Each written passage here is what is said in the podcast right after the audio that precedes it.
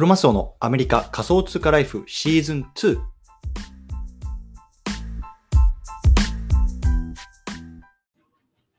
皆さんおはようございます。アメリカ西海岸在住のクロマスオです。今日は9月の3日土曜日ですね。皆さんいかがお過ごしでしょうか？今日も早速聞くだけアメリカ仮想通貨ライフ始めていきたいと思います。よろしくお願いいたします。さて、今日なんですけども、今日のテーマはね、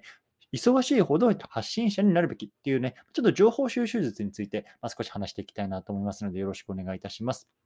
ちょっと本題の前なんですけども、今ちょっとね、後ろであの洗あの洗濯機回してるんで、あのもしかしたらこれね、ちょっとマイクの入りが良くて音が入ってるかもしれないんですけれども、ちょっとそのあたりはね、まあ、ごご理解いただければなと思います。ということで、今日の内容は、ま、情報発情報収集術かな？について話していきたいなと思うんですけども、まあね、こう日々日々ね、こう自分の仕事とか家事、育児、ね、まあ、いろんなことに追われて、なかなかね、こう情報収集がうまくいかないなっていう方いると思うんですね。でまあ、僕自身もその一人なんですけれども、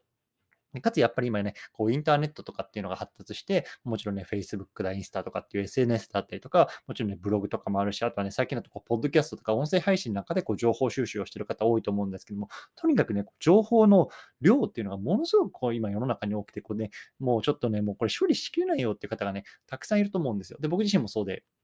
でもただね、まあ、僕はね、あのちょっとそのあたりを、まあ、どうやったらね、こうなんだろうな、自分にこう、的確な情報っていうのをね、まあ、あの取り入れてこう深く学べるなっていうところがね、最近ちょっと体験したことがあったので、まあ、そのあたりをね、共有していきたいなと思いますので、ぜひよろしくお願いいたします。というところで、この番組では仮想通貨、NFT、メタバースを中心に株式投資や不動産投資、副業などについてもアメリカから語っていますので、興味がある方はぜひ登録をよろしくお願いいたします。というところで、最初、早速入っていきましょう。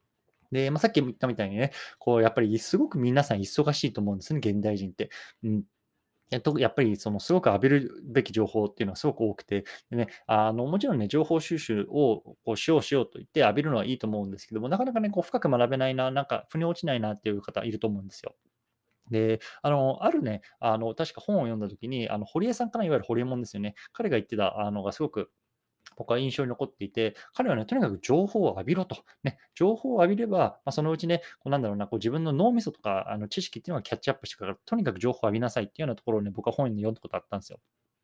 でその本で言ってるのは、とにかく、まあ、まあ、ポッドキャストでも YouTube でもね、まあ、SNS でも何でもいいから、とにかく情報を入れまくる。もちろんね、最初のうちはね、全然わからないかもしれないけれども、こう情報をね、どんどんどんどん浴びてるうちに、こうキーワードであるとか、なんかトピックであるとか、まあ、重要なことっていうのはね、何度も何度も言われてるっていうことに気づくと、脳みそがね。うん、なので、まあね、そうなってくると、こう脳みそがね、自然に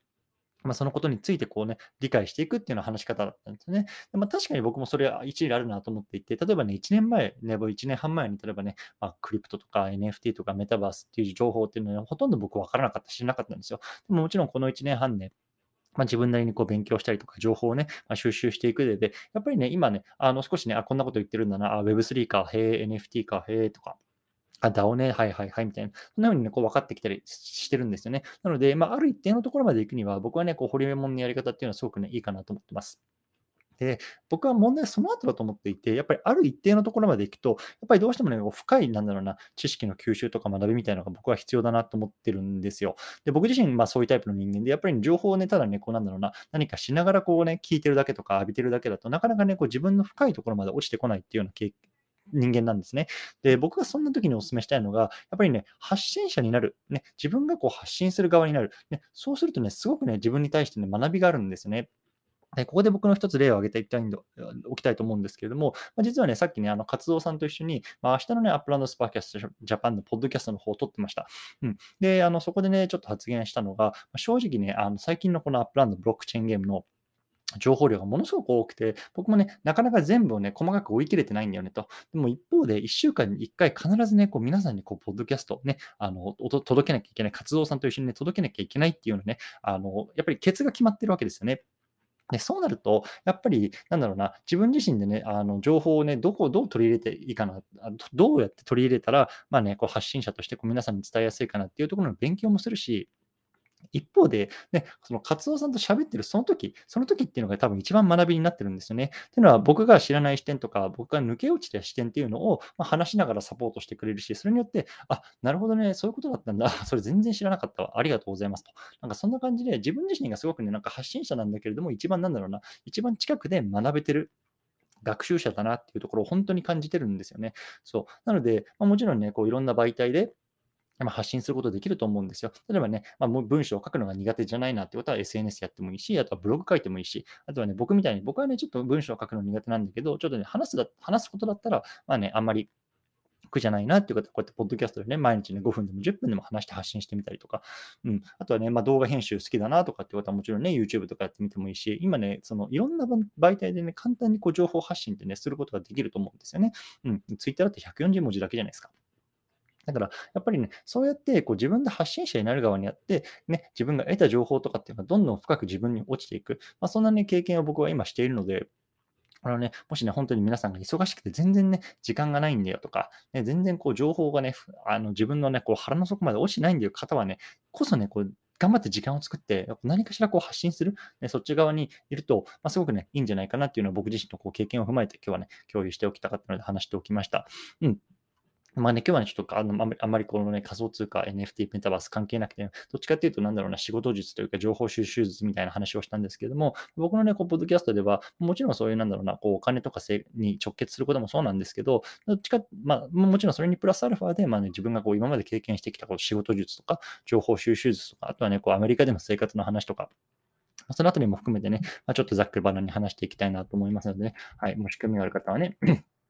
引き続き聞いていただければなと思います。というところで、はい、あの、この後にしたいなと思います。で、今週1週間はね、まあ、あの、新たな挑戦ということで、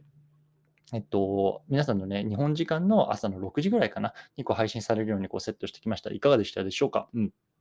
で、今日ね、これ届く頃には日本時間のまあ土曜日朝かな、えー、アメリカの金曜日の、えー、と昼ぐらいになってると思うんですけれども、えっとね、えっと、実はもう今週末か、えっと、